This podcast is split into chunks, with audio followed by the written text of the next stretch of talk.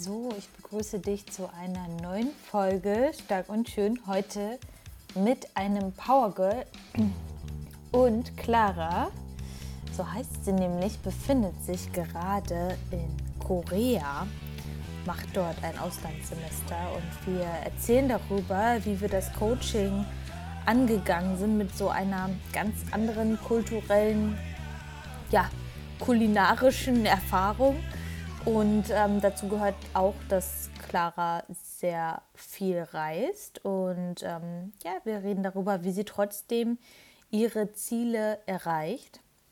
Und ich weiß nicht, ob du das schon mitbekommen hast, aber ich erzähle es dir jetzt.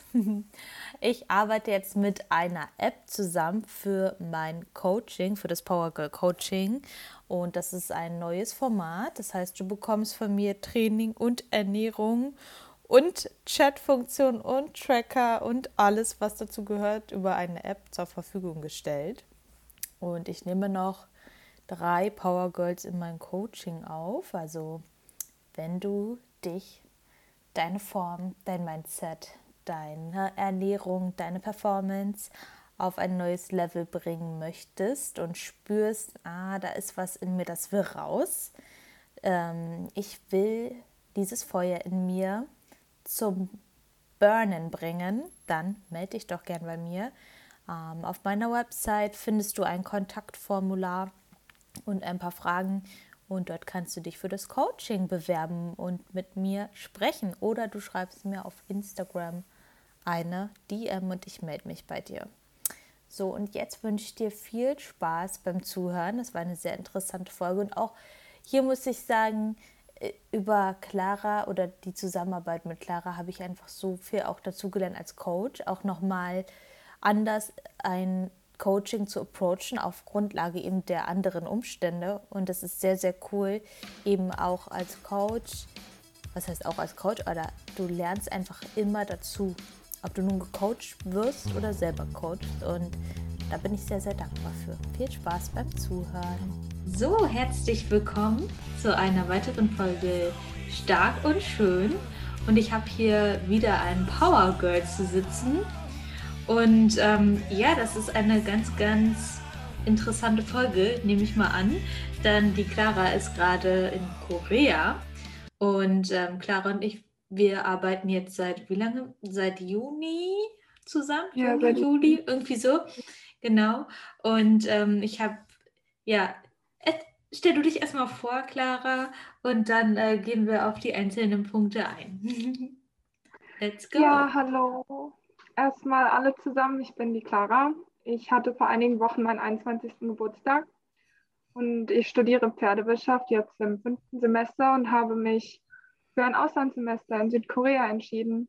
Und nebenher ähm, ja, habe ich mich für das Power Girl Coaching von der Maya beworben und mache jetzt Kraftsport und Bodybuilding seitdem ich 17 bin. Und ja, das sehr schön. Warum Korea, Clara? Ich habe dich das ja sicher schon ein paar Mal gefragt, aber das fragt man sich wahrscheinlich, warum, warum Korea, bitte? Ja, also ich muss dazu ein bisschen ausholen, weil ähm, ich eigentlich in meiner Jugend überhaupt nicht am Ausland interessiert war. Ähm, ich war seitdem ich fünf bin, bin ich immer im Stall gewesen, also gerade zu meinem Teenager-Alter und da war Pferd und Stall immer viel wichtiger als alles andere außenrum. Und ähm, ja, das war, kam dann so ein bisschen mit dem Umbruch auch zum, zum Kraftsport, ähm, weil durch persönliche Gegebenheiten ich nicht zu der Reitbeteiligung konnte, zu der ich immer gegangen bin. Und dann hatte ich auf einmal ganz viel Zeit und dann hatte ich eben mich das erste Mal im Fitnessstudio angemeldet und habe dann auch in der Schule mich mehr mit internationalen Beziehungen zu anderen Ländern beschäftigt und fand es super spannend. Und bei einem Planspiel bin ich dann an Japan gekommen und sollte dann das Land Japan repräsentieren. Und das hat man zwar irgendwie immer schon mal so gehört, dass die asiatischen Länder einen ähnlichen Lebensstandard haben wie wir, also gerade Japan ist ja vom Lebensstandard her dem Deutschen ziemlich ähnlich, aber die sind halt komplett anders aufgewachsen, haben eine ganz andere Kultur. Und dann habe ich gedacht, boah, irgendwann, irgendwann will ich mal nach Japan. Und dann habe ich halt gedacht, naja, wenn, wenn ich in das andere Land möchte und es richtig verstehen möchte, muss ich halt auch die Sprache sprechen können. Und nach dem Abitur hatte ich dann das Glück, eine Freundin kennengelernt zu haben, die zwei Jahre lang Koreanisch und Japanisch studiert hat.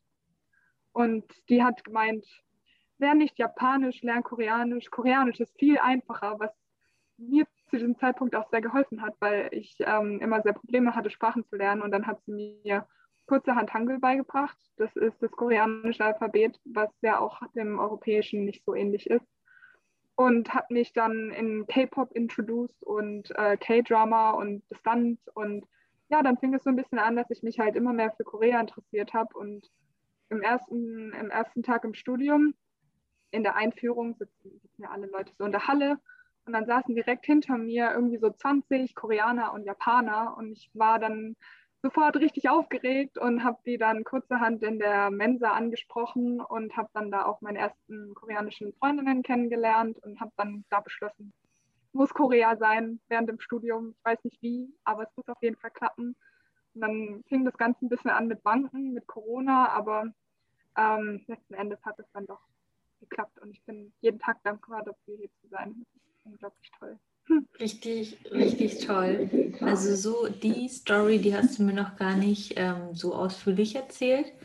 Es ist richtig, richtig schön. Und ähm, ja, was ist denn so, ja, was sind deine Erfahrungen dort zu studieren? Also ich denke mal, so ein deutsches Studium ist, kann sich jeder ein bisschen was darunter vorstellen. Man geht zur Vorlesung, es gibt eine Mensa, man hat Partys, hat so ganz normalen Umgang und ähm, geht in die BIP und Prüfung. Ähm, ja, gibt es so Sachen, die grundlegend anders sind? Also ich muss natürlich hier auch dazu sagen, dass ich hier in Korea auch nur das Online-Studium kennengelernt habe. Also das ist hier im Moment nicht so großartig wie anders wie in Deutschland auch. Die ganzen mhm. Vorlesungen finden online statt. Ähm, ich habe jetzt im zweiten Semester, also das ist jetzt mein zweites Semester hier in Korea, habe ich nämlich noch für das Sprachprogramm eingetragen. Das war letztes Semester in Präsenz, aber dadurch, dass die Corona-Zahlen hier so hoch sind im Moment, ähm, ist es auch online. Ähm, das also vorweg. Das Erste, was für mich sehr anders war, ist, dass wir hier Finals und Midterms haben. Also es bedeutet, wir haben 16, 16 äh, Wochen sozusagen Studium und nach acht Wochen wird äh, sozusagen eine Zwischenprüfung geschrieben. Die nennt sich dann Midterms. Das bedeutet, man lernt nicht einmal für Prüfungen, sondern zweimal für Prüfungen. Der Vorteil natürlich ist, dass man halt dann ähm, den Stoff ein bisschen aufgeteilt hat, weil die meisten Professoren dann nur ähm, den Stoff, den sie halt in den Midterms abgedeckt haben, in den Finals nicht mehr fragen. Was für mich ähm, sehr, sehr spannend war und ähm, ich muss auch sagen, ich finde das deutsche Bildungssystem, was das betrifft, deutlich besser, ist, dass wir eigentlich in den meisten Prüfungen Multiple-Choice-Fragen hatten. Also es ging dann tatsächlich einfach darum, dass das Wissen abgefragt worden ist und weniger, wie gut man das jetzt verstanden hat, ähm, was ich halt im deutschen Bildungssystem sehr gut finde. Man fängt ja schon in der, in der Mittelstufe dann an, halbe Romane zu schreiben, wenn man die Fragen beantwortet, aber man verbindet halt viel besser verschiedene Themen, die man halt dann hat. Und ja, an sich muss ich sagen, habe ich hier das Online-Studium so ein bisschen lieben gelernt, weil man halt deutlich mehr Freiheiten hat von jedem Ort aus, wo man Internet hat halt. Und ähm, die Vorlesungen sind länger. Also wir haben hier drei Stunden Vorlesungen, nicht anderthalb. Ähm, das ist vielleicht auch noch ein Unterschied. Und was hier auch ähm, deutlich anders ist, dass man noch viel mehr mit Hausaufgaben, also Assignments arbeitet. Man hat dann im Prinzip jede zwei Wochen, je nachdem von Professor abhängig, irgendwelche Aufgaben, die man einreichen muss. Und was auch sehr spannend ist, hier muss man zu den Vorlesungen an, anwesend sein. Also ähm, die Midterms zählen 30 Prozent und die Finals zählen 30 Prozent und die restlichen 40 Prozent werden dann auf die Assignments aufgeteilt und auf die Attendance, also im Prinzip die Anwesenheit. Die Professoren checken dann am Anfang von der Vorlesung, wer ist da und wer nicht, wer ist zu spät. Und ähm, ja, also wir sind da als Exchange Students so ein bisschen rausgenommen, aber gerade für die Koreaner ist da der, der Druck zu guten Noten ziemlich groß, weil ähm, im Prinzip nur eine gewisse Anzahl von guten Noten vergeben werden darf und dann werden die Studenten runtergestaffelt. Also es ist auch sehr davon abhängig, was haben deine Klassenkameraden oder halt deine Mitstudierenden für Noten. Und wenn man dann zu Vorlesungen nicht anwesend ist, hat man es bei den meisten Professoren dann schon ein bisschen verkackt. Also man, man muss tatsächlich da sein. Das ist jetzt nicht so wie in Deutschland, wo man halt zu den Pflichtveranstaltungen kommt und dann die Prüfung mitschreibt und im Rest vom Semester ist es halt dann so, ja, also muss man halt nicht da sein. Hier zählt die Anwesenheit ziemlich viel. Ja, mhm. ich glaube, das ist so der große Unterschied im Studium. Mhm.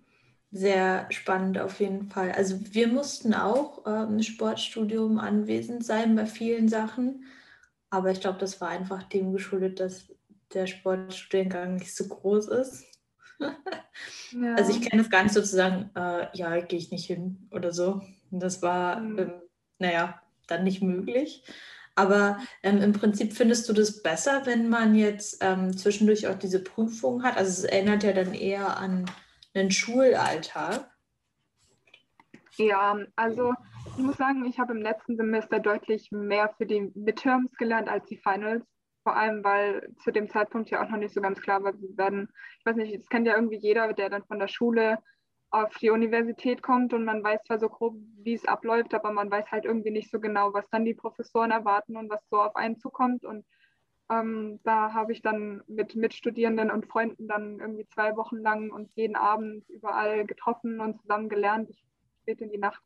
Ähm, ja, was soll ich sagen? Ich muss sagen, ich finde das System eigentlich gar nicht so schlecht, weil man halt erstens nicht so, also nicht so viel in kurzem Zeitraum lernt, wie wenn man nur eine Prüfung hat, weil einfach der Stoff halbiert ist. Und ich habe auch den Eindruck, dass dadurch halt länger oder halt mehr hängen bleibt, weil man das halt sozusagen einem kürzeren Ablauf hm, häufiger wiederholt, als wenn man halt nur eine Prüfung hat. Also ich finde es mhm. eigentlich gar nicht so schlecht, wie ja. wir das machen. Ähm, was ist denn so kulturell ganz anders als in Europa. Also heute geht es ja auch ein bisschen ums Essen. Ich teaser mal, weil du warst ja auch jetzt so ein bisschen auf Reisen und ähm, wir haben ja das Coaching, das heißt, du hast auch ähm, fitnessorientierte Ziele und das ist ja jetzt mal was ganz anderes, auch herausfordernd als Coach erstmal, aber auch spannend. Ähm, ja, was ist denn ähm, erstmal so grundlegend in Korea? Wie kann man sich vorstellen, ähm, kulturell anders? Also ich muss sagen, ich bin von Anfang an, also ab dem Zeitpunkt, wo ich am Flughafen angekommen bin, was nicht so ganz einfach war mit den Quarantänevorschriften, die wir zu dem Zeitpunkt oder auch immer noch jetzt haben, dass die Koreaner unglaublich äh, hilfsbereit sind und auch gastfreundlich. Also ich habe, das muss man dazu sagen, ich habe hier schon auch Erfahrungen gemacht, dass Menschen diskriminierend auf mich reagiert haben, was so als deutsche Kartoffel in Europa nicht unbedingt ähm, so alltäglich ist, aber hier in Asien fällt man natürlich dann als Ausländer sofort auf. Mhm. Aber so an sich, also ich wurde die ersten Wochen mit Geschenken über, überhäuft und jetzt auch letzte Woche hatten wir hier einen traditionellen Feiertag, den Chuseok. Ähm, das kann man sich so von den Festigkeiten ähnlich vorstellen wie Weihnachten, mit natürlich einem anderen religiösen Hintergrund, aber es ist halt vor allem ein Familienfest und ich wurde dann spontan dazu eingeladen und wurde dann mit Essen überhäuft und die Familie hat mir sogar was geschenkt. Und es ist so, ich weiß nicht, also in Deutschland glaube ich, würde man jetzt nicht jeden Fremden zu sich ins Haus holen und ähm, ja, oder auch die ganzen Momente, wo ich irgendwo irgendwo an einer Bushaltestelle stand und nicht wusste, wohin. Und dann kommen dann Leute auf dich zu und fragen dich, ja, kann ich dir irgendwie helfen? Du siehst so, du siehst so ähm, lost aus, kann man dir irgendwie, irgendwie helfen? Und dann haben sie mich teilweise, also einer hat mich damals mit im Bus begleitet bis zum Dorm zurück, nur um sicher zu gehen, dass ich richtig oder halt gut angekommen bin oder vor ein paar Wochen hat es geregnet und dann kam einer und hat mir den Regenschirm über den Kopf gehalten, weil ich meinen natürlich vergessen hatte und hat mich dann bis zum Dorm zurück begleitet. Und das ist, cool. Also, ich weiß nicht, ob das so, so ist, weil man halt Ausländer ist und manche Leute halt begeistert davon sind, auch Menschen aus anderen Kulturen kennenzulernen. Aber ich glaube einfach, dass das hier auch in der Kultur ganz anders gehaftet ist, dass die Menschen einfach viel freundlicher in dem Sinne sind, ähm, weil ja auch der Respekt vor Alten, also das ist hier auch in der Sprache gefestigt, sehr, sehr wichtig ist. Ähm, ja, und zum Essen, also das Erste, was mir so aufgefallen ist, die trinken hier Kaffee kalt. Also das, das bekannteste mhm. Getränk ist Eis also Americano. Das kann man sich vorstellen wie schwarzen Kaffee mit ein bisschen Wasser und Eiswürfeln. Und das ist hier so das Getränk hautnah. So, das trinkt hier jeder zu jeder Tageszeit. Und was ähm, gesellschaftlich ein total toller Unterschied ist, wenn man essen geht, also nur so am Rande, essen gehen ist hier sehr, sehr billig. Also im Vergleich zu Deutschland, man zahlt da irgendwie seine 5 Euro und kriegt ähm, dann nicht nur die Mahlzeit, für die man bezahlt hat, sondern auch sogenannte Side-Dishes dazu. Das sind dann meistens Kimchi, das ist ähm, eine Art Kohl, mit, ähm, der ist dann fermentiert und einer scharfen Soße sozusagen. Also die Koreaner essen auch scharf. Ich muss sagen, ich habe damit wenig Probleme, aber andere von meinen Freunden haben damit mehr Probleme mit dem scharfen Essen. Ja, und zusätzlich zu den Side gibt es dann eben das, was man bestellt hat. Und was ich persönlich sehr, sehr toll finde, was aber aus ähm, Sicht von Fitness manchmal nicht so einfach ist, ist, dass man sich hier immer alles teilt. Also normalerweise bestellt man sozusagen einen Tisch zusammen oder jeder bestellt sozusagen verschiedene, aber das wird immer zusammen gegessen. Und natürlich dann auch mit Stäbchen und Löffel, nicht mit Messer und Gabel, aber das ist also das kommt hier nicht vor, dass jeder irgendwie, keine Ahnung, jeder bestellt sich hier seine Pasta und jeder isst dann so von seinem Teller, sondern es ist dann immer so, wir essen das zusammen. Und das ist natürlich irgendwie so aus sozialen Aspekten was ganz Tolles. Und so an sich ist die Küche hier sehr fleischlastig. Ähm, Gerade Schwein und Rind ist hier ganz groß, aber auch äh, Chicken, also Hühnchen gibt es hier ganz viel. Für Veganer und Vegetarier wird es dann ein bisschen schwierig. Ähm, Milchprodukte gibt es hier so gut wie gar nicht. Oder beziehungsweise es gibt sie, aber die sind sehr teuer, weil die größtenteils importiert sind. Und ja, also wenn man dann versuchen möchte, sich seine Sachen selber zu kochen, wird es dann ein bisschen schwierig, weil die Sachen im Supermarkt sehr, sehr teuer sind und natürlich so diese europäischen Grund, Grund, Lebensmittel, die gibt es hier teilweise einfach nicht. Also zum Beispiel, mhm. Quark gibt es hier nicht, Skier gibt es hier nicht, Käse ist unglaublich teuer, genauso wie Obst und Gemüse im Allgemeinen. Auch äh, zum Beispiel Haferflocken sind hier nicht so ganz billig und so für, für die deutschen Leute da draußen. Brot ist hier süß und auch Brot ist sehr teuer und ich würde das von der Konsistenz mit Milchbrötchen vergleichen. Also für mich gar nichts. ähm, ja, aber was es hier sehr in großen Mengen gibt, ist Tofu, aber das ist dann kein Räuchertofu oder fester Tofu, sondern eher so Seidentofu, der halt für Suppen verwendet wird. Und natürlich eine große Auswahl an Fleisch. Was bei mir hier aber ein großes Problem ist, dass wir im Studentenwohnheim keine Küche haben, sondern nur eine Mikrowelle. Und damit ist natürlich dann Fleisch erstmal raus, weil das kann ich nicht kochen. Und ja, so muss man sich halt dann irgendwie was zusammenbasteln. Am besten halt dann auch mit Essen, was man irgendwie unterwegs mitnehmen kann, wenn man natürlich dann auch hier unterwegs ist. Ähm, ja, und das war dann schon, also für mich am Anfang, als ich hier angekommen bin, ganz spannend, aber dann auch als das Coaching losging und es dann um wieder Fitness- und Trainingserfolge ging und Ziele, die man dann verfolgt, schon eine gewisse Herausforderung, mit der man sich irgendwie arrangieren muss. Hm. Das ist vielleicht eine Marktlücke, ähm, mit der du dich mal auseinandersetzen kannst. Das Fitness Mikrowellen Kochbuch. Ja, gibt es noch nicht. Also es gibt bestimmt Mikrowellen-Meals, mhm. aber wenn man dann noch einige Sachen nicht äh, benutzen kann, weil es nicht da ist, musst du deine Rezepte auf jeden Fall mal ähm, aufschreiben und äh, für die Nachwelt festhalten. ja. Also es war für dich nicht so einfach zum Anfang, ähm, dort anzukommen, dein Fitness-Lifestyle, sage ich mal, den du ja auch vorher so ein bisschen ähm, in deinem Leben so hattest. Hm, also eiweißreiche Ernährung und Training und so weiter, ähm, ja, eben weiterzuführen. Oder das war erstmal eine Herausforderung. Und ähm, du hast bist ja dann auf mich zugekommen. Aber was war so der Grundgedanke? Weil wenn man halt erstmal ähm, diese ganzen Dinge sieht, okay, das kann ich nicht, das kann ich nicht, das kann ich nicht, das kann ich nicht. Und dann war noch der Lockdown.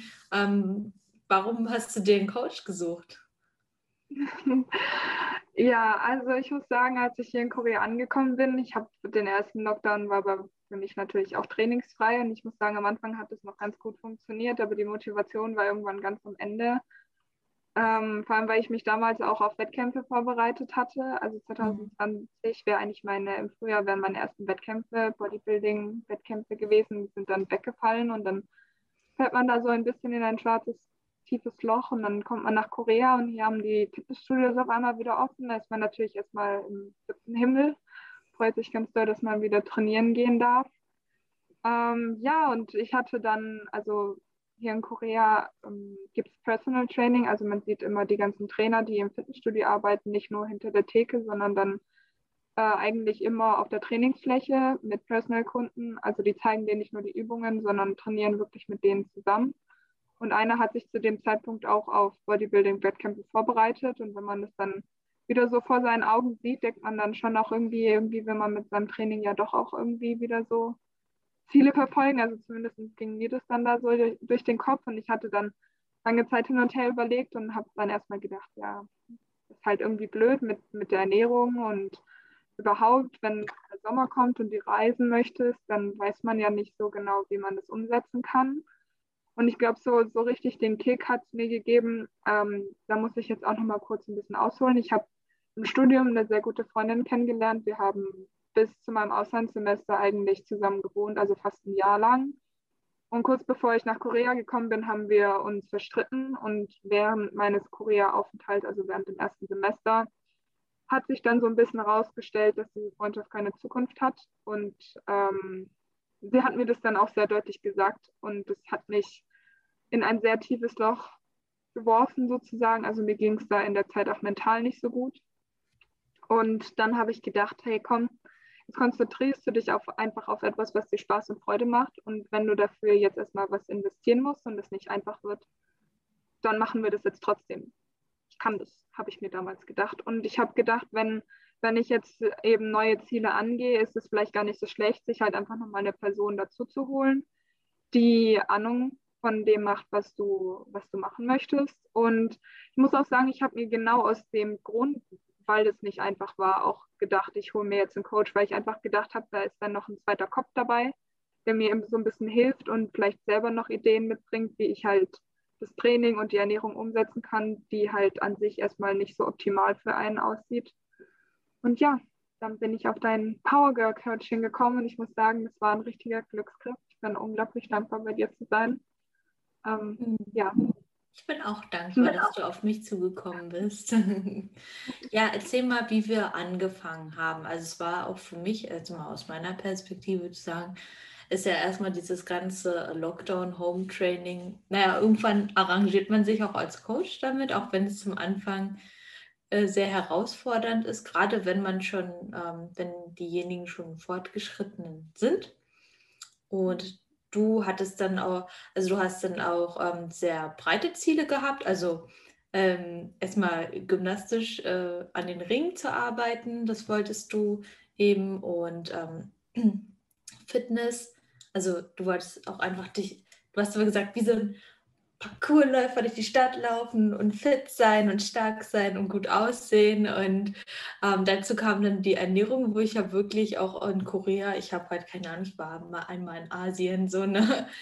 Ähm, mhm. Aber ich finde sowas im Prinzip immer richtig geil, auch vor allem, wenn ich weiß, da kommt ähm, mehr Arbeitsaufwand auf mich zu, als ich das so gewohnt bin. Man hat ja dann mal seine Arbeitsabläufe, die man eben ähm, hat und weiß ungefähr immer, wie viel Zeitaufwand es ist. Aber ich finde das halt super cool und fand das, habe ich dir auch von Anfang an gesagt, super interessant, mich da auch selber weiterzuentwickeln. Und ähm, du kannst ja gerne mal sagen, wie wir angefangen haben und ähm, wie das für dich war dann.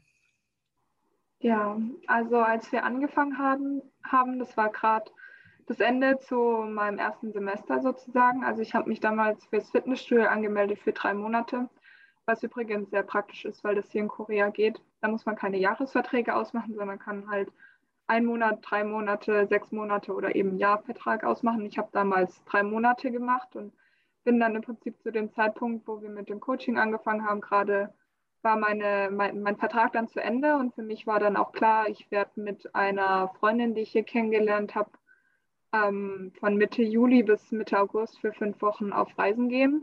Und deswegen sind wir eigentlich von Anfang an gleich in ähm, ja, eine Art Home-Training eingestiegen. Ähm, wie du schon gesagt hattest, ich wollte irgendwie, ich habe halt irgendwie gedacht, nachdem so die Wettkämpfe zu Ende waren, also für mich die Wettkampfsaison so ins Wasser gefallen ist eigentlich, will ich auch noch andere Sachen lernen. Also damals war ganz doll Handstand, wo ich gedacht habe, das will ich unbedingt lernen, aber auch so Ringtraining und einfach so ein bisschen mehr vielfältiger und nicht so das 0815-Training, weil ich bin im, im, Fitnessstudio erreicht man immer relativ viel, was ähm, ja, Gewichte betrifft und das macht einen natürlich dann auch stolz, aber ich habe irgendwie so das Gefühl, wenn man dann Leute so auf der Straße sieht, die irgendwie so krasse Übungen machen, dann steht man dann schon erstmal so da und ist so baff und denkt so, ja, ich trainiere im Fitnessstudio, aber ich kriege das trotzdem nicht hin. Und deswegen war es mir irgendwie auch wichtig, vielfältiger zu werden. Und das fände ich das natürlich auch so auch mit deinem Cheerleading und CrossFit-Hintergrund super spannend, ähm, weil das für mich ja auch was Neues war. Und dann haben wir mit körpereigenen Gewicht, äh, Körper, Körper, Eigenkörpergewichtsübungen und Bändern und Ringen angefangen. Ähm, hier in Korea gibt es so ganz viele ähm, so Art Sportstationen in Parks. Ähm, kann man sich so wie, also. Calisthenics Park. Ja, Calisthenics Park ja. vorstellen. Ja, genau. Und da ähm, hatte ich Glück oder habe ich einen in der Nähe von meinem Campus gehabt und da haben wir dann da angefangen. Und die ersten Wochen haben wir uns auch erstmal nur aufs Training fokussiert. Also wir haben dann ähm, mit Bändern angefangen und mit Ringen und äh, eine Cardioeinheit war mit dabei und Intervalle genau. bist du gelaufen, ne? Glaube ich, zum Anfang. Oh ja. ja. Hm. Intervalle bin ich gelaufen für, für die Beine. genau. Und dann war ich, äh, fing es dann auch für mich an. Ich war dann zwei Wochen auf Jeju Island. Das ist eine Insel hier im Süden, eine sehr bekannte, sehr große und sehr, sehr schöne Insel. Ähm, und danach sind wir mit der Ernährung eingestiegen. Hm. Also du hast mir dann ein drei Mahlzeiten vorgegeben, beziehungsweise nicht vorgegeben, sondern in den drei Mahlzeiten sollte ich ein gewisses Kalorien- und ein gewisses Proteinziel erfüllen. Und die restlichen, also die vierte Mahlzeit, konnte ich mir dann einigermaßen frei gestalten. Also wir hatten vorab, habe ich der Maya ein paar Gerichte, die es halt hier in Korea überall gibt, ähm, die auch relativ gesund sind, Bibimbap, Kimbap, Bulgogi, ähm, geschenkt. Und, die Namen, die äh, sind halt einfach so lustig. Also, so ganz anders, ne? Für mich ist das hm. schon so voll der Alltag, aber für, ja, genau. Und ähm, dann habe ich halt geschaut, dass ich diese Kalorien, das Kalorienziel decke und das Proteinziel decke, was zu dem Zeitpunkt auch relativ okay war, weil wir mhm. da ein Airbnb hatten mit Küche. Das ist sehr große Hilfe, wenn man dann kochen kann und sein Gemüse einfrieren kann. Ähm, genau, und so sind wir dann gestartet. Ja, ja, und das ist halt auch, ähm, sag ich mal, so die, die nächste Herausforderung, weil wenn man halt weiß, okay, jemand geht immer essen, ähm, du weißt ja nicht, was da drin ist. Also ich habe das dann probiert äh, einzuschätzen, ähm, was das an Kalorien haben könnte, so dass du eben auch, du wolltest dein Gewicht halten. Ähm, wir haben, du hattest ja dann, äh, du stellst dich ja auch regelmäßig auf die Waage, um da einfach auch die Kontrolle zu haben. Es hat sehr gut funktioniert, finde ich. Also ähm, du also deine Form hat sich ja trotzdem auch trotz Home Training auch verbessert und ähm, trotz Auswärtsessen. Und ich glaube, das ist auch das, was äh, der Podcast jetzt hier auch so beleuchten soll, dass man eben keine Angst hat, wenn man auf Reisen ist, ähm, dass man so viele Leistungseinbußen hat, wenn man das nicht möchte. Ja, und das wolltest ja. du ja auch nicht. Also wir wussten ja auch, dass du eben dann ähm, unterwegs bist eine Weile. Und ähm, ja, und dann ging es weiter und dann wurde es ein bisschen spannender. Erzähl mal weiter. Ja, genau. Also es ging dann weiter. Ähm, das war etwa schon ein bisschen länger geplant. Also das war geplant seit Mitte des ersten Semesters. Da ist eine Freundin und ich. Wir wollten campen gehen und zwar nicht einfach nur irgendwo auf einem Campingplatz, sondern wir wollten sozusagen einmal eine Campingtour rund um Korea machen. Wir haben uns dann ein Auto gemietet, fünf Wochen und ja, dann ging es los. Wir sind erstmal zur Westküste. Also wir sind in Seoul gestartet. Seoul liegt so im Nordosten Koreas und dann sind wir halt im Prinzip im Norden mehr oder weniger an der nordkoreanischen Grenze bis rüber in den Westen, die Westküste runter, die Südküste nach Osten rüber und die Ostküste wieder nach oben. Also im Prinzip einmal außen rum.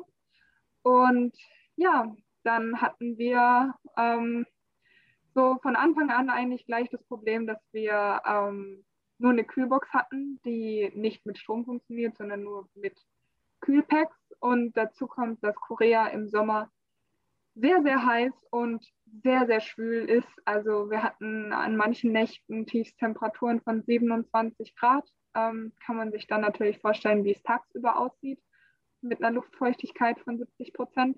Das war schon auch eine ganz andere Erfahrung. Ich glaube, ich habe auch in keinem Sommer so viel getrunken wie in diesem Sommer. Also das waren dann schon mal, wenn, vor allem wenn wir dann wandern waren, mal so vier, fünf Liter, die man dann da so trinkt.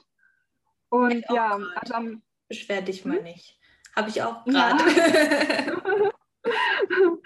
das war auch eine ganz andere Erfahrung. Also ähm, irgendwann stört es einen. Das ist so, so ein bisschen wie Regen. Am Anfang ist es dann noch immer so ein bisschen eklig, wenn man dann nass wird und irgendwann ist man dann so nass, dass man sich dann so denkt, ja, hm. auch egal.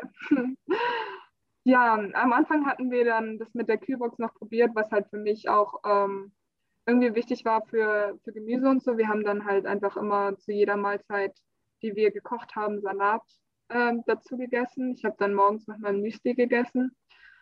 Und ähm, dann hatten wir, dadurch, dass wir tagsüber unterwegs waren, dann immer irgendwie Gurke und gekochte Eier dabei und Müsli-Riegel. Und dann ist uns irgendwann so ein bisschen die Kühlbox ausgegangen, weil wir dann zu Campingplätzen gekommen sind, wo es kein Gefrierfach gab und wir dann natürlich die Kühlpacks nicht mehr einfrieren konnten und dementsprechend die Kühlbox halt nicht mehr kühl war, sondern ungefähr Außentemperatur.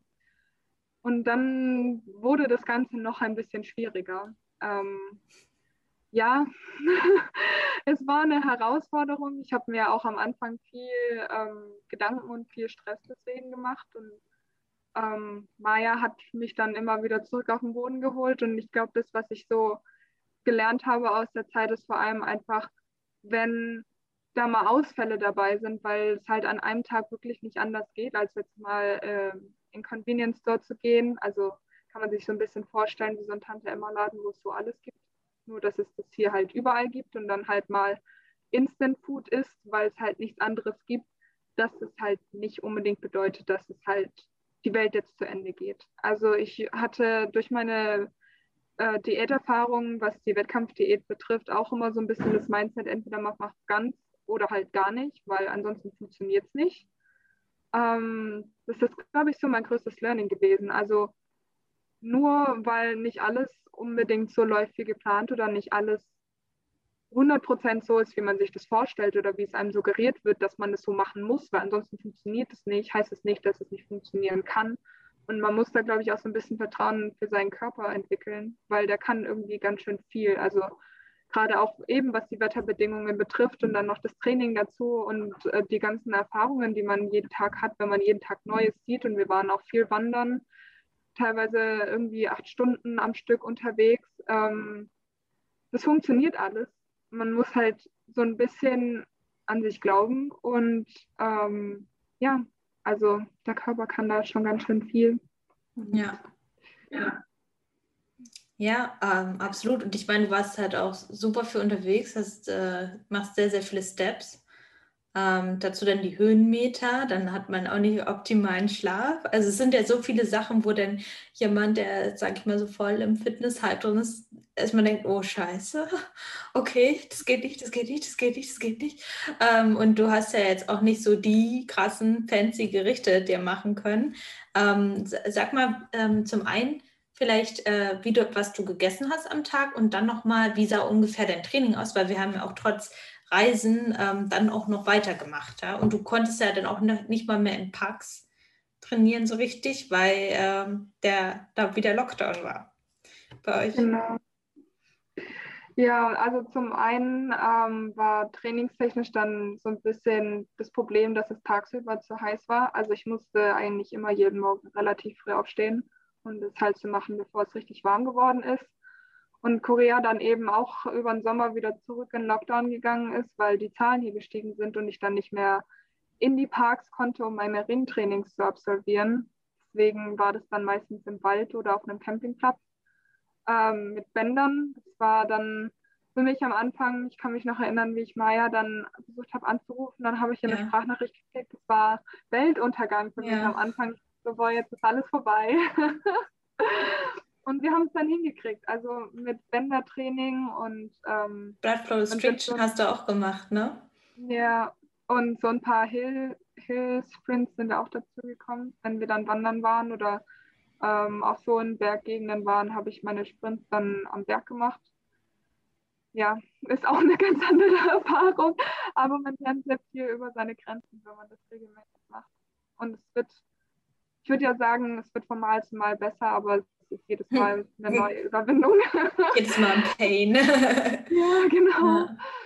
Ähm, ja, also am Anfang habe ich, wie gesagt, morgens immer meinen Porridge gegessen, also halt Haferflocken mit Proteinpulver und ähm, am Anfang war es noch Milch, irgendwann war es dann Wasser. Ähm, war dann irgendwann sehr langweilig, vor allem weil ähm, ich dann das Wasser nicht mal mehr kochen konnte. Und dann sind wir irgendwann auf ähm, Brot umgestiegen mit Erdnussbutter, was natürlich nicht ganz so optimal ist, aber ähm, so wurde zumindest so ein bisschen der Proteinbedarf gedeckt und ich habe dann noch Harzer Käse dazu gekauft, was mich sehr überrascht hat, dass es das hier gibt. Ähm, so im Vergleich zu all den anderen Milchprodukten. Ja. Und ich glaube, so die größte Proteinquelle für mich waren auf jeden Fall Eier. Ähm, weil ich dann, wir waren tagsüber unterwegs und da gab es Eier und Gurke und meistens waren wir dann, oder was heißt meistens, kommt immer drauf an, wo wir waren. Wenn wir halt Sightseeing gemacht haben, waren wir dann mit häufiger halt mittags noch irgendwo was essen. Vor allem, weil man es halt dann tagsüber auch teilweise halt nicht mehr ausgehalten hat und in Restaurants und Cafés gibt es dann Air Conditioning. Mm, und abends haben wir dann halt gekocht und dann gab es entweder Reis oder halt Nudeln. Und ich habe dann immer meinen ganzen Tofu, äh, ja, Tofu und Thunfisch dazu gegessen und Salat gab es dann dazu. Vor allem, wenn wir halt dann gerade an dem Tag einkaufen waren, haben wir halt dann noch Salat geholt, was ähm, immer sehr schön war, weil es dann irgendwie noch eine Gemüsekomponente dazu gab, abgesehen von den Gurken. Und ja, das war so meistens das, was ich gegessen habe. Ähm, ich habe dann immer versucht, das Ganze noch einzuchecken, obwohl wir halt eben zusammen gekocht haben. Wir waren ja zu zweit unterwegs und das dann halt auch nicht so 100% genau war. Aber ich muss sagen, an sich bin ich ganz stolz, wie, wie das funktioniert hat. auch wenn ja. ich das am Anfang nie gedacht hätte, dass es das so funktioniert. Ja, ja, du hast ja schon ein, zwei Learnings gesagt. Vielleicht kannst du mal so deine drei größten Learnings aus dieser Erfahrung, Fitness, orientierte Ziele, Reisen, ähm, andere Kultur, nicht optimale Bedingungen mal zusammenfassen. Meine drei Learnings. Also ich glaube, Learning Nummer eins ist, dass unser Körper zu so viel mehr fähig ist, als wir immer glauben. Also nicht nur ähm, was die mentale Einstellung betrifft, sondern vor allem unser also vor allem auch unser Körper, dass wir immer denken, der funktioniert nur so und wenn es halt nicht so funktioniert, dann haben wir keine Gains, wir verlieren unsere Form, wir werden dick oder für die Leute, die halt Hardgainer sind, die werden wieder dünn und nichts funktioniert und ich verliere Muskelmasse, wenn ich nach einer eine Woche lang nicht trainiere. Das stimmt in den meisten, also zumindest in meiner Erfahrung stimmt das nicht man muss ein bisschen Vertrauen haben. Natürlich muss man was reintun. Also wie gesagt, wir haben ja versucht, mit der Ernährung so weiterzumachen, wie es geht und haben trotzdem trainiert. Aber ähm, wenn man ein bisschen Vertrauen in seinen Körper hat, dann funktioniert es auf jeden Fall. Ähm, dann, was andere Kultur auch betrifft, würde ich sagen, nur weil etwas anders ist, heißt es nicht, dass es falsch ist. Also nur weil die hier anders essen, was auch zum Beispiel den Schärfegrad betrifft oder weil es einfach sehr fleischlastig ist, heißt es halt nicht, dass nur die europäische Art und Weise funktioniert. Also ich meine, wir haben hier in Korea auch Bodybuilder. Ich weiß zwar nicht so genau, wie, wie die dann für sich zu Hause kochen. Wäre eigentlich auch mal spannend rauszufinden. Ähm, aber es kann halt trotzdem funktionieren, auch wenn die Kultur oder das Essen anders ist. Und so für mich persönlich ähm, war dass ich mich nicht einschränken muss, nur weil ich Trainingsziele habe oder halt optische Ziele oder ähm, Fitnessziele. Also ich weiß nicht, ich glaube, jeder kennt es so ein bisschen, dass man halt denkt, okay, man kann jetzt nicht mit Freunden ausgehen und essen gehen und Party machen geht sowieso überhaupt gar nicht und Alkohol und so. Ich bin zwar jetzt nicht so der Alkoholtrinker, aber gerade was so das Essen gehen betrifft, ähm, man sieht alles viel entspannter, wenn man weiß, okay, ich habe eine Mahlzeit, wo ich einfach essen gehen kann und trotzdem die Zeit mit Freunden genießen kann und trotzdem die andere Kultur genießen kann und trotzdem seine Trainingsziele erfüllt. Und ähm, ja, also ich glaube, das war so für mich so das größte Learning, würde ich sagen. Ja. Ähm, dass ich mich nicht so einschränken muss, nur weil ich ähm, Ziele habe. Ja, und das ist auch eigentlich ganz schön, um hier nochmal zu sagen, dieses Schwarz- und Weiß-Denken, weil für viele ja dann, also du warst ja dann essen, hast jetzt nicht äh, irgendwas äh, gegönnt, wahrscheinlich nicht, äh, nicht so häufig. Und dass man da dann auch nicht das, ähm, ja, nicht das Gefühl, ich gehe jetzt ja einmal im halben Jahr essen und muss jetzt das krasseste Meal auswählen, sondern dass du eben auch die soziale Komponente in den Vordergrund gestellt hast und gesehen oder und siehst eben, ähm, dass man auch mit Essen gehen jetzt nicht seine Form verdirbt, wenn man eben auch so ein bisschen auf na, die Zusammensetzung achtet. Ja? Und ich finde, man fängt oder man hört auch auf, sich nach, nach dem Essen gehen so zu beurteilen. Also ich glaube, da gibt es auch viel zu viele Menschen ja. da draußen, mich eingeschlossen, die dann einmal essen gehen und denken, oh, was hast du jetzt gemacht und jetzt ist alles kaputt und mhm. überhaupt, jetzt, jetzt ist morgen auch scheiße und ich weiß nicht, was ich machen soll. Diese Mental Breakdowns, glaube ich, hatte jeder schon mal, der ja. ähm, optische Trainingsziele hat. Und wenn man halt weiß, okay, ich gehe jetzt halt essen und es funktioniert und nächsten Tag gehe ich vielleicht wieder essen, also zumindest ja. ich bin ja jeden Tag außerhalb essen, dann, dann verliert man irgendwie auch so ein bisschen die Angst davor und das ist sehr angenehm. Also man fängt auch ganz anders an, dann mit seinem Körper gedanklich oder mit sich selbst gedanklich umzugehen. Man wird ja. so ein bisschen netter zu sich selbst, weil man sich also halt anfängt, sich mehr zu vertrauen. Ja, das ist schön. Ähm, was würdest du denn jemandem jetzt raten, der sagt, okay, ähm, ich würde jetzt auch, also ich möchte jetzt auch reisen nächstes Jahr und ähm, habe aber trotzdem oder habe generell einfach Angst, ähm, was meine Form und Fitness so angeht. Ähm, gibt es so Sachen, die du als Rat mitgeben kannst? Also mh, gerade wenn man mit dem Flugzeug unterwegs ist, ist ja auch so, was Essen mitnehmen betrifft, ein bisschen schwierig. Meine, wenn man jetzt einen Städtetrip macht nach Hamburg, kann man sich ja noch überlegen, ob man nicht einfach vorkocht und sich was mitnimmt. Aber gerade für diejenigen, die halt längerfristig unterwegs sind, vertraut eurem Körper und nehmt euch auch auf jeden Fall das Recht raus, oder was heißt das Recht aus? Also habt keine Angst davor, auch das Essen der Kultur kennenzulernen. Also ich, ich glaube, das ist wahnsinnig schrecklich, wenn man irgendwie im Monat irgendwo anders hingeht und die ganze Zeit so sich seine Kartoffeln mit Gemüse und, und Hähnchen kocht, weil man nicht essen gehen möchte. Und ich finde, Essen ist auch so ein unglaublich wichtiger Bestandteil der Kultur kennenzulernen. Und ähm, ja, ich glaube, ich würde das den, also würde das den Mädels und Boys da draußen genauso raten, wie wir das gemacht haben sucht euch halt eine Mahlzeit raus, wo ihr einfach essen gehen könnt und den Rest des Tages könnt ihr immer noch dann zu Hause sozusagen kochen, mit euren Liebsten zusammen kochen. Ich denke, die meisten Leute werden ja dann auch nicht alleine unterwegs sein. Wenn ihr alleine unterwegs seid, dann kocht für euch alleine und ähm, ja, vertraut einfach eurem Körper und nimmt alles mit. Das Ausland ist so unglaublich toll und unglaublich spannend und man kann unglaublich viel lernen, auch von den Menschen hier und seid offen, um ja, Neues kennenzulernen. Es macht sehr viel Spaß. Und ähm, was mir gerade noch einfällt, man kann auch nicht alles vorausplanen. Ne? Ja. Das hast du ja dann auch gesehen. Ja, muss ein bisschen äh, vertrauen, dass äh, Flexibilität äh, auch möglich ist. Ja? ja, und nur weil es an dem einen Tag nicht klappt, geht die Welt nicht unter.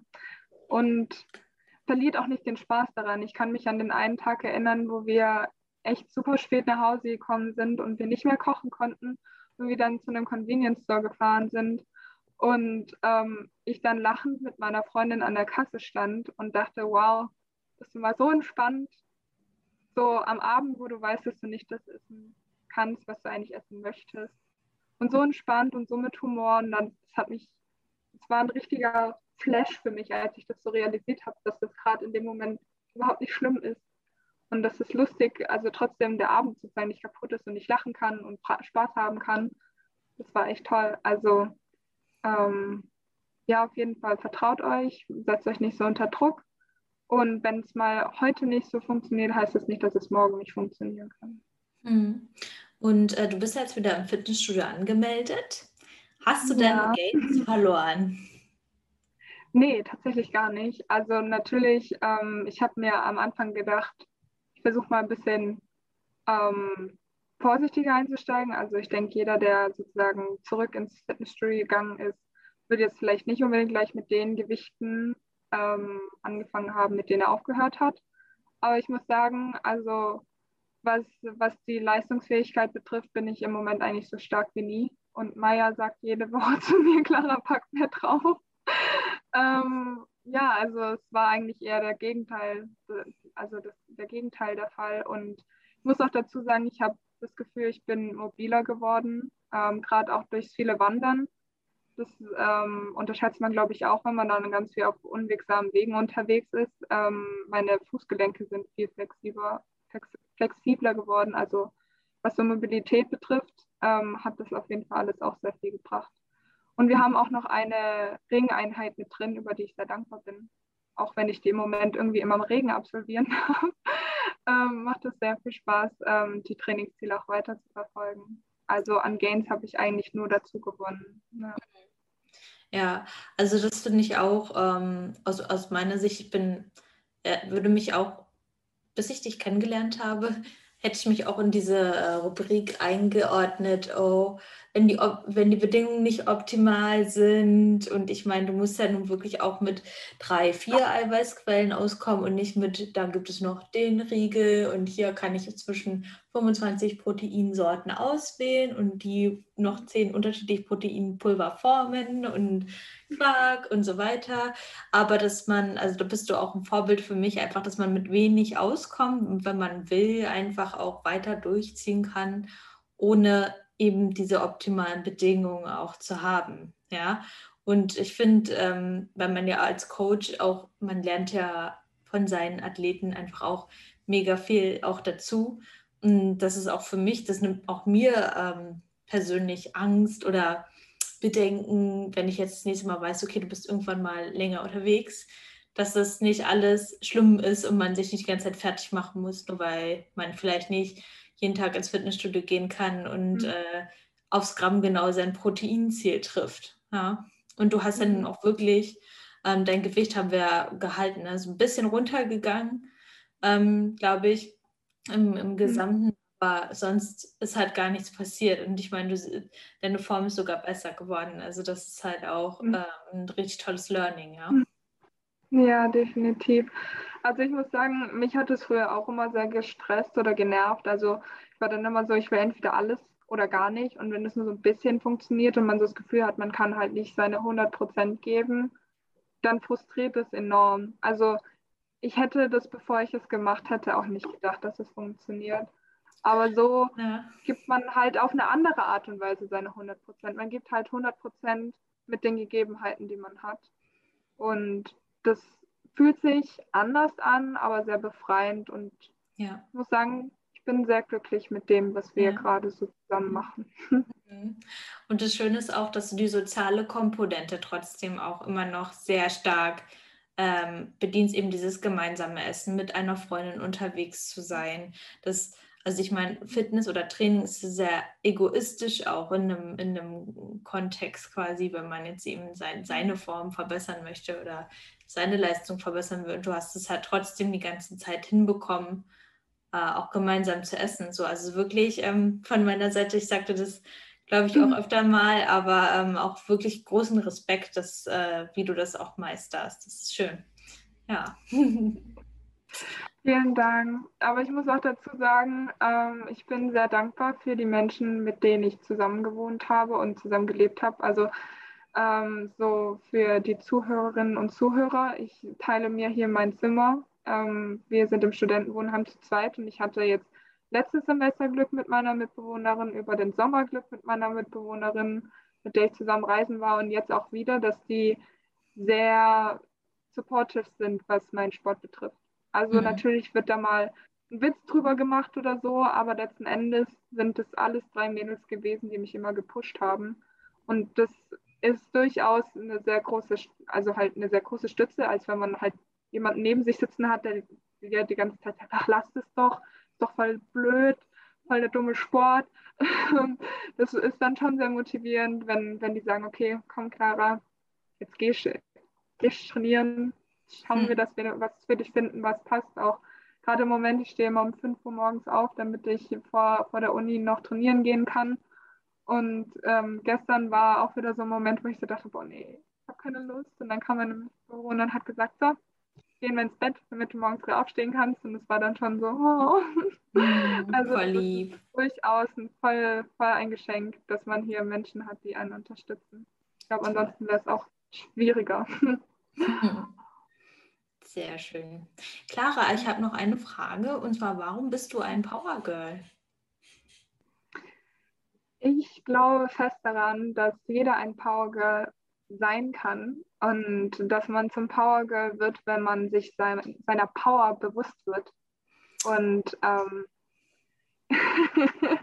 ich äh, werde mir meiner Power bewusst oder ich bin mir meiner Power bewusst und ich lerne immer noch damit, mit meiner Power umzugehen mir damit ähm, meine Trainingsziele zu erfüllen, mir ein Leben zu erschaffen, was mich glücklich macht. Und ich glaube, das ist auch ein Prozess, den, dem man wahrscheinlich nie fertig ist. Also ich glaube, es ist nie so ein Moment, wo man so sagt, so jetzt ist das alles so, wie ich das haben möchte, aber es gibt immer wieder Momente, sei es jetzt eine schwere Kniebeuge oder wenn man morgens früh aufsteht oder auf dem Berg steht, den man seit drei Stunden erklommen hat, wo man so das Gefühl hat, boah, jetzt bin ich richtig in meiner Power. Mhm. Und ähm, ich glaube, dass, dass wenn man anfängt, halt sich selbst zu vertrauen und mit diesem Vertrauen raus in die Welt geht und die Dinge macht, die einen glücklich machen, dann ist man ein Power Girl. Und ich versuche das jeden Tag zu leben. Funktioniert manchmal besser, manchmal schlechter. Aber ich lasse mich da von der lieben Maya natürlich, von dir lasse ich mich auch sehr inspirieren und ähm, versuche jeden Tag mein Bestes zu geben. Hm. Oh, das hast du sehr, sehr schön gesagt. Dankeschön. Und danke auch für dein Vertrauen immer. Ja.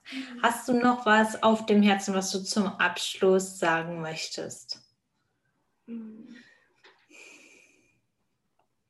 Ich glaube, was ich so zum Abschluss nochmal sagen kann, was, was ich jetzt im Podcast ganz viel gesagt habe, fangt an, euch selbst zu vertrauen und geht in eure Power wenn ihr seid Power Girl. Uh.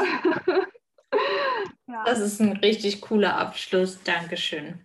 Achso, und ähm, wer bald reisen geht oder das vorhat, da kann man sich bestimmt bei dir melden, oder? Also, dass wenn man da einfach Fragen hat und so ein bisschen Support äh, als Erfahrung eben haben möchte, ja, dann äh, ich verlinke dich auf jeden Fall und dann kann man dir bestimmt schreiben. Bist du dafür offen? Oh ja, also wenn ihr Fragen zu Korea habt oder Fragen zu Fitness und Reisen, dann meldet euch. Ich freue mich immer, wenn ich anderen Leuten helfen kann. Also äh, ja, schreibt mir einfach.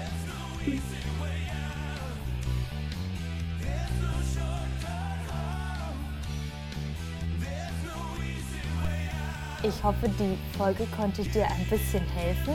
Vor allem, wenn du vorhast zu reisen oder ja unterwegs zu sein ähm, dass du einfach weißt, es geht alles, wenn man eben nur möchte. Und ich fand die Folge ganz, ganz toll und es macht ganz viel Spaß, mit der Clara zusammenzuarbeiten und ja auch dazu zu lernen. Auch für mich ist das immer wieder eine Inspiration, mm, auch hier immer wieder andere Perspektiven auch einzunehmen und zu gucken, wie findet man die beste Lösungsstrategie. Und ja, ich denke, das hat uns allen ein bisschen geholfen, auch für mich, äh, ist es so, dass mich diese Erfahrung auch bestärkt, wenn ich mal unterwegs sein werde. Und äh, ja, das ist eigentlich das ist super, super cool und spannend. Und ja, teile die Folge mit deinen Freunden, Freundinnen und ähm, gib uns gerne ein Feedback. Und der Clara kannst du auch gerne schreiben, wenn du da noch weitere Fragen hast oder mir gerne. Und ich wünsche dir einen tollen Tag und ein tolles Training.